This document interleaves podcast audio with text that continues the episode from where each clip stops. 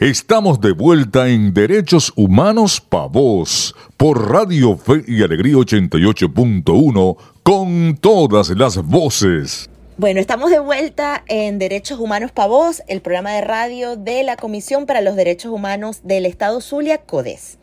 Es que aprovechamos la, para invitarles a sintonizarnos los sábados de 9 a 10 de la mañana por la señal de Radio Fe y Alegría 88.1 FM. Como comentábamos al inicio del programa, La Hora del Planeta es una campaña del Fondo Mundial para la Naturaleza que comenzó en 2007 en Sydney, Australia, como un gesto simbólico de la lucha contra el cambio climático. Bueno, ya 15 años después se ha convertido en la mayor campaña de movilización ambiental de la historia, como una expresión multitudinaria del sentir de millones de personas que están pidiendo el compromiso de todos y todas frente al cambio climático, que es la mayor amenaza ambiental a la que nos enfrentamos. Particularmente, y este año en Maracaibo, tendremos la oportunidad de asistir a las actividades que se van a hacer en torno a justamente esta campaña, ¿no? Este importante evento. Eh, por lo que tenemos hoy aquí como invitada a Betsabe Bracho, que es abogada, activista de derechos humanos, coordinadora regional del movimiento Somos y coordinadora general de la papelera Tiene Hambre. Bueno, Betsabe nos va a dar detalles sobre todas las actividades que se van a, estar eh, realizando en Maracaibo y por supuesto, además, bueno, darnos un poco su reflexión sobre la situación de los derechos ambientales en Venezuela. Bienvenida, Betsabe, a Derechos Humanos para vos. Un placer tenerte con nosotros. Hola, buenos días, muchas gracias por la invitación. Eh, soy Bexabeth Bracho, coordinadora general de la Fundación La Papelera Tiene Hambre. Y bueno, estoy muy feliz de estar en este programa. Amo eh, CODES y bueno, también soy parte de ella de cierta forma. Entonces, bueno, me encanta estar en este programa que es para tantas personas un espacio en el que pueden conocer y aprender. Betsabe, este sábado se conmemora en el mundo la hora del planeta. ¿Qué actividad o actividades hará la papelera Tiene Hambre y el resto de las organizaciones que defienden los derechos ambientales en Maracaibo para sumarse a este movimiento? Hoy, sábado 26 de marzo, tendremos a partir de las 3 de la tarde en la Plaza de la República un evento para toda la familia en el que tendremos stand de las organizaciones de la Red de Derechos Humanos del Estado Zulia, Redes, y otras organizaciones de la ciudad. Tendremos obras de teatro, una cera del teatro esencial llamada Jardín Botánico, esta obra. También tendremos una presentación de Tentempié Danza Teatro y Comedia del Lago, eh, con su obra Terredades. Tendremos varios talleres, entre ellos eh, un taller de origami para niños a las 4 de la tarde y otro para adultos a las 5 con Andrea Torrealba. También tendremos un taller para niños de karate por Doyo Maracaibo, dado por Eleazar, Eleazar Monsalve. Este, y bueno, o sea, tendremos también un micro taller de danza contemporánea para principiantes que será dado por por el laboratorio Metadanza, por Joenis Borques, a las 6 de la tarde, al mismo tiempo que tendremos eh, yoga con prana integral. Y al mismo tiempo, todo el día tendremos un bazar con diferentes emprendimientos locales. Tendremos arte en vivo por Pedro Vargas y Marlon Herrera. Al igual que Azularte nos presentará sus títeres y body paint entonces, bueno, creo que este evento será lleno de muchísimo arte para encontrarnos al momento de las 7 de la noche, cuando llegue la rodada que saldrá a las 6 de la tarde por Maracaibo, que también si tienes bici, acércate a nosotros, eh, que saldrá una rodada que apenas ellos lleguen, vamos a comenzar con unas presentaciones de las organizaciones de la sociedad civil y unos cortometrajes sobre el cambio climático, que bueno, que es el tema principal de esta actividad, para que tengamos un poco de conciencia sobre los riesgos y las soluciones y, y, lo que podemos hacer. Pues en ese momento, al terminar los cortometrajes, hablarán algunas organizaciones ambientales de la ciudad para dar esas soluciones que podemos hacer cada uno desde nuestros hogares, eh, participando en otras actividades que hagan un cambio, ¿sabes? Como que Cada uno puede poner su granito de arena. Y bueno, todo el día tendremos DJs, vamos a tener a Del Roche, a Oven y a Pigma. Y cerraremos el evento con Monsieur y Big Light Ceci. Entonces, hay para todos los gustos, todo el día van a suceder muchísimas cosas, seguramente nos van a sorprender algunos otros artistas de la ciudad y bueno, los esperamos, es para toda la familia. Para que estas, estas, todas estas iniciativas contra el cambio climático sean efectivas, obviamente esto depende mucho de que el Estado tenga un compromiso genuino. Em, desde las organizaciones de la sociedad civil, eh, sabe qué, qué cuáles son las propuestas que tienen para que desde el Estado se promuevan y se creen espacios en donde puedan gestarse respuestas para este rescate ambiental tan necesario en nuestra región. Sí, por supuesto, el Estado es de los principales actores eh, al respecto del cambio climático, al igual que las empresas. Sus acciones son muy determinantes en toda esta situación. Es decir, eh, tienen que que poner ciertas reglas o impuestos y leyes que, que incentiven a que haya un desarrollo sostenible y que las empresas comiencen a ser más, más sustentables, que haya una economía circular, para que no sea todo este, todos los procesos un, un desecho, sino que más bien sea parte de un proceso en el que todo vuelve a tener una vida útil. Entonces los estados deben garantizar esta situación y también incentivar a la población a que pueda cambiar sus hábitos, al igual que tienen que crear políticas públicas que nos ayuden también a hacerlo más sencillo. Es decir, yo salgo en bicicleta todos los días y a mí me encantaría que ya el Estado eh, trabaje en que la movilidad sostenible sea viable, o sea, que ya hayan ciclovías, que tampoco es como una acción súper difícil, creo que es más la voluntad que la voluntad política de hacer cambios. Eh, deberían de parar el extractivismo así como, como si no hubiese un mañana. Creo que es cuestión de que el gobierno tiene que darse cuenta que los recursos naturales no los podemos seguir explotando, más bien deberíamos de aportar el turismo y así eh, nuestros recursos naturales podrían ser más bien un espacio para ver y no para explotar. Entonces, bueno, creo que es cuestión del gobierno también de adoptar medidas ya mismo sobre el cambio climático y todas las acciones eh, que nos ayuden también a, a ser parte del cambio que nos incentiven tanto a nosotros, la ciudadanía, como a las empresas privadas. A propósito del compromiso por nuestro planeta, ¿qué se puede hacer desde la sociedad para convertir esta hora en una tarea diaria, que no sea un evento anual, sino que se vuelva como parte de nuestro cotidiano? Con respecto al compromiso de, que puede tener cada persona, la idea es que podamos aprender a ahorrar los recursos naturales, es decir, el agua no vamos a malgastarla, utilicémosla lo necesario. Eh, sé que muchísimas personas tienen inconvenientes con el agua, yo también lo tengo. Sin embargo, no tenemos que destrocharla porque haya un momento que llegue el agua, ¿sabes? Como que igual hay que ahorrarla, utilizarla lo necesario, igual que los electrodomésticos. Y ahora que hay tantos apagones, mucho más, es mejor tener todo desconectado, este, cuando no lo estamos utilizando. Es una forma de ahorrar energía. Y, y bueno, son pequeñas acciones que pueden hacer un gran cambio, que no tiene que ser por, por esta necesidad y esta emergencia humanitaria compleja que vivimos. Tiene que ser también por el hecho de que no tenemos por qué estar desperdiciando los recursos naturales que son tan importantes para, para nosotros. O sea, es mejor ahorrarlos, entender que no hay que derrocharlos porque sea económico en este país, porque en otros países es mucho más caro el consumo de la electricidad, del agua y todo eso, y por eso tal vez algunas personas en otros países ahora piensan dos veces antes de prender el aire y cosas así. No significa que no quiero que prendan los aires, por supuesto que es necesario porque vivimos en un país, en un estado, mejor dicho, muy caluroso, Pero hay que saber en qué momentos en verdad necesitamos utilizar la energía porque no es algo infinito. Tenemos como que ser más conscientes de nuestro consumo.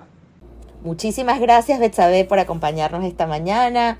Eh, y bueno, invita a, nuestra audiencia a seguir de cerca todas las actividades que tienen, eh, no solo para esta hora del planeta, sino durante todo el año. Bueno, muchísimas gracias a todo el equipo de CODES por esta invitación. Eh, ya saben, pueden seguirnos en nuestras redes sociales, arroba la papelera TH en Instagram y Twitter. En Facebook estamos como la Fundación La Papelera Tiene Hambre. Y los invitamos a todos el día de hoy a partir de las 3 de la tarde hasta las 9 en la Plaza de la República estaremos junto a muchísimas organizaciones, muchísimos artistas y bueno, esperemos que podamos conectarnos y compartir en este día. Es momento de irnos a una breve pausa en Derechos Humanos para Voz.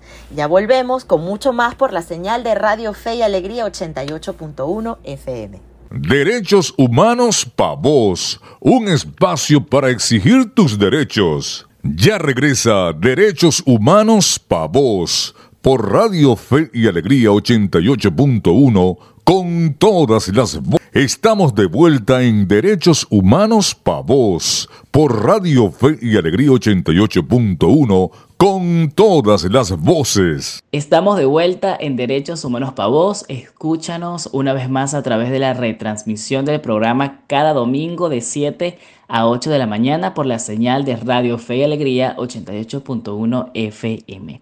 De acuerdo con Clima 21, a través de una investigación sobre los derrames petroleros sucedidos en Venezuela en el periodo 2016-2021, hubo un total de 199 derrames a lo largo de dicho lapso.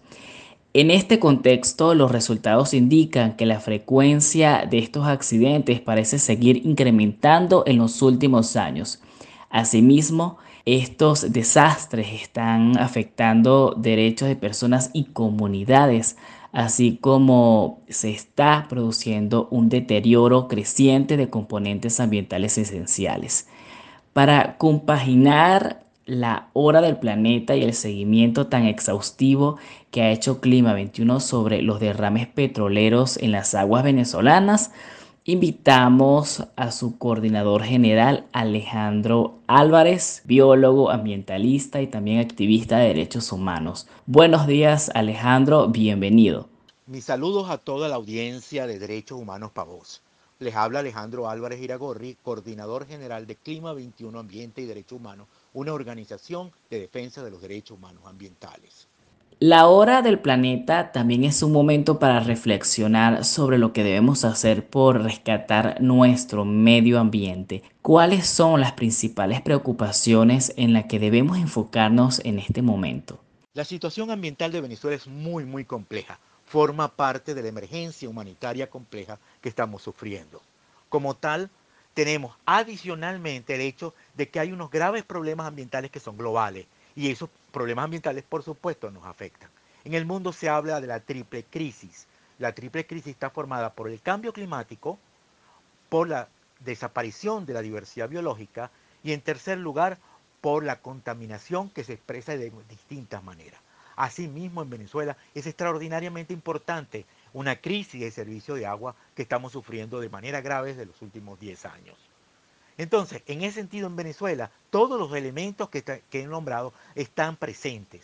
En el primer lugar, el cambio climático que nos está empezando a afectar y nos va a afectar cada vez más grande. Solo para dar un ejemplo, la ciudad de Maracaibo es una ciudad que en muy poco tiempo va a tener temperaturas aún mayores que los actuales, haciendo difícil eh, la vida ahí y peor aún, aumentando la necesidad de energía que actualmente es una dificultad ya existente. Pero adicionalmente, y peor aún, en el norte del estado Zulia, la península de La Guajira, la situación de sequía se va haciendo cada vez más grave. Por el tema de la desaparición de la diversidad biológica, uno de los más elementos más importantes de Venezuela es el tema de la deforestación, la destrucción de bosques y sobre todo aquellos bosques que son eh, esenciales para nuestra vida, tal como los que están en las cuencas de los ríos. Hablemos en el Zulia de la cuenca del Guasare. La destrucción del Guasare es un crimen y es un crimen con todas las personas que viven aguas abajo porque van a quedar sin agua.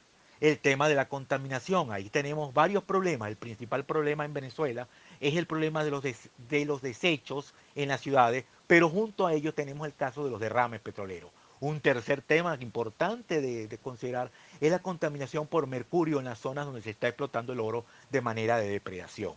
Eso está afectando, todos ellos están afectando la vida y los derechos de las personas. La crisis de agua afecta al 96% de los venezolanos, en el cual no tienen agua ni en cantidad, ni en calidad, ni, en, ni puede tener capacidad de acceder a ella. Tanto porque tienen que eh, eh, dirigirse a sitios lejanos, a su residencia o sitio de trabajo, para conseguirla, como los precios para conseguirlo son cada vez más especulativos. Esos son los problemas más importantes ahorita en este país. Los derrames petroleros continúan siendo un gran problema para nuestros ecosistemas.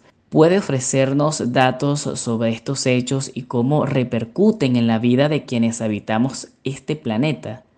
El caso de los derrames petroleros es un tema extraordinariamente grave e importante.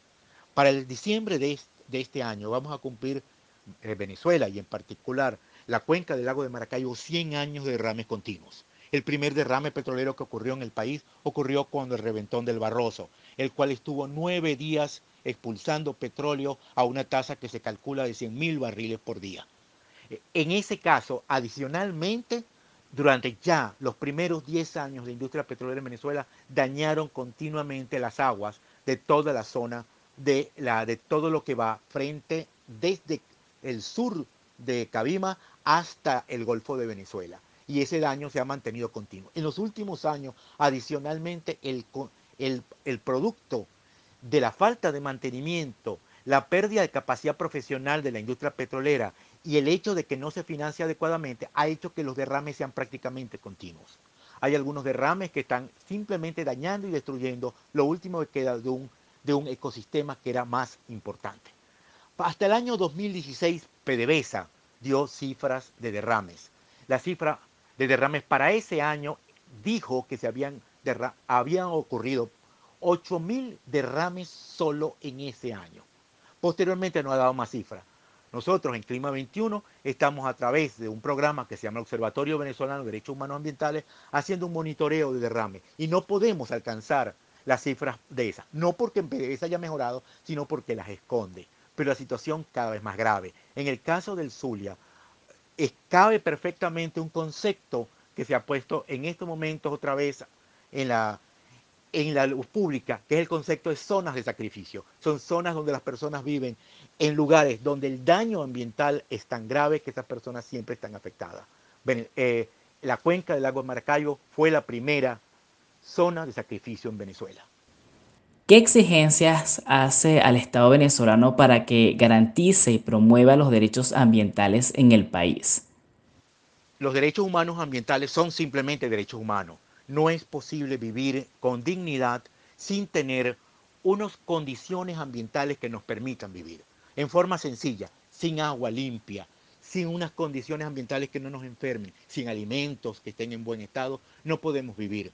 Y asimismo, el daño ambiental genera peligros y riesgos a la vida humana, a la capacidad de poder hacer, eh, digamos, una economía sustentable o cualquier otro elemento. O sea, es importantísimo que los derechos humanos ambientales sean em, apoyados, sean promovidos y sean defendidos. En ese sentido, es necesario exigir al Estado venezolano que los derechos humanos ambientales sean, em, sean protegidos, en particular el Estado venezolano tiene obligaciones que cumplir de acuerdo a los acuerdos y convenios internacionales en materia de derechos humanos y debe cumplirlo. Y en particular debemos estar atentos todos los venezolanos en seguir haciendo esa exigencia. Yo estoy haciendo promoviendo para que en otras partes del país, además de Caracas, donde me encuentro actualmente, pueda seguirse apoyando eso eso. Busco gente en distintas partes del país que quieran hacerlo, incluyendo el Zulia. Muchas gracias Alejandro por ser parte de esta edición de Derechos Humanos para Vos. Muchísimas gracias a la gente de CODES y del programa Derechos Humanos para Vos por esta oportunidad. Estoy atento a sus cualquier, eh, cualquier idea o cualquier comentario o cualquier elemento, tanto a través de nuestras redes sociales, en, en, particular en el Observatorio Venezolano de Derechos Humanos Ambientales, que lo consiguen fácilmente en Twitter o Instagram, o a través de nuestra página web eh, www.clima21.net. Muchísimas gracias.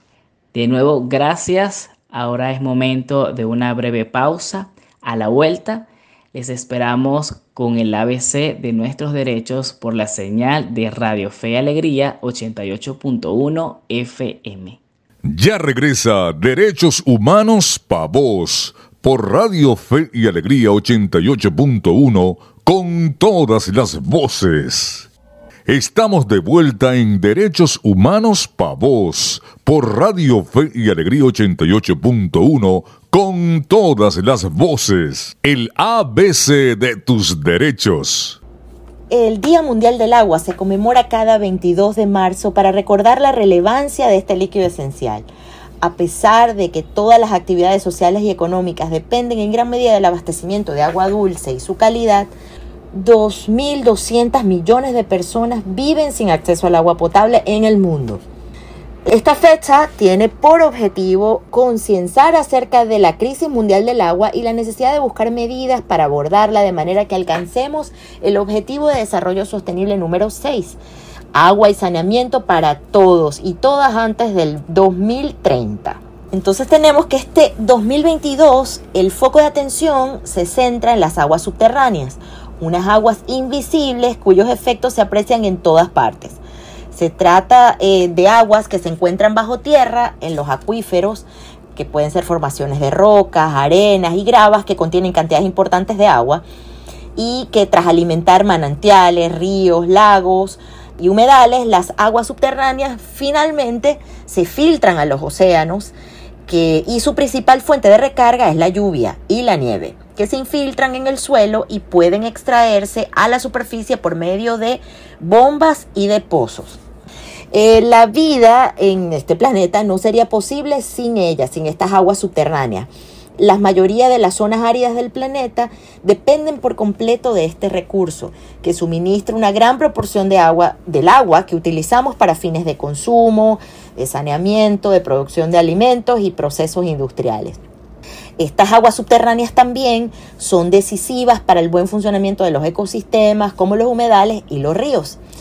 Por todas estas razones es que debemos proteger, estas aguas subterráneas de la sobreexplotación y la contaminación que actualmente, de las cuales actualmente son víctimas, ya que puede desembocar en el agotamiento de este recurso, en el encarecimiento de su tratamiento y, y en su regeneración, y hasta la paralización de su uso. Aprende de derechos con CODES. En el ABC de nuestros derechos hablábamos del Día Mundial del Agua y cómo este recurso es tan esencial en la vida de todos los seres vivos, por lo que debemos monitorearla y defenderla. a propósito de esto, el acceso al agua potable y saneamiento es un derecho humano. Sin embargo, millones de personas en Venezuela no lo tienen ni protegido ni garantizado. De hecho, en el 2020, según el Observatorio Venezolano de Conflictividad Social, en el medio de la pandemia de COVID-19 y las restricciones del encierro obligatorio, al menos 1.833 protestas se realizaron en todo el país, reclamando por agua potable. Frecuentemente las autoridades resolvían estas demandas enviando agua en camiones cisternas. Sin embargo, dos años después, esta realidad se mantiene junto a la falla de otros servicios públicos. Derechos Humanos Pa' Vos, un espacio para exigir tus derechos. Llegamos al cierre de esta emisión de Derechos Humanos para Voz. Gracias a todos por acompañarnos y agradecemos especialmente a Betsabe Bracho, coordinadora general de la papelera Tiene Hambre, y a Alejandro Álvarez, coordinador general de Clima 21, por aceptar nuestra invitación y a ustedes por sintonizarnos. Tras los micrófonos estuvimos acompañándoles en esta hora de Derechos Humanos para Voz, Héctor Brito y quien les habla, María Alejandra Sánchez.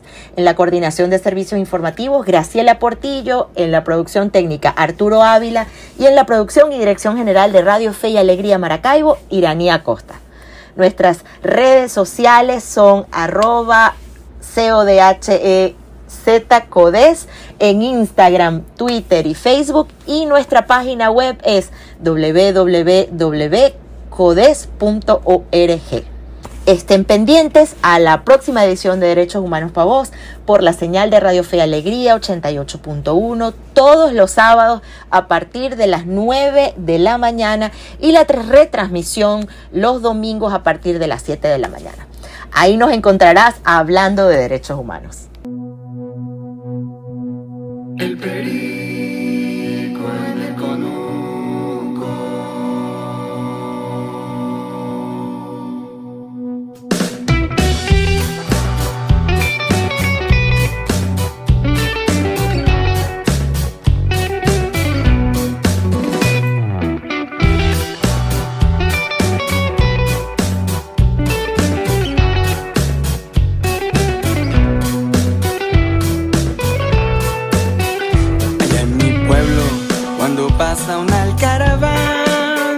asustan las muchachas por el beso del morichal.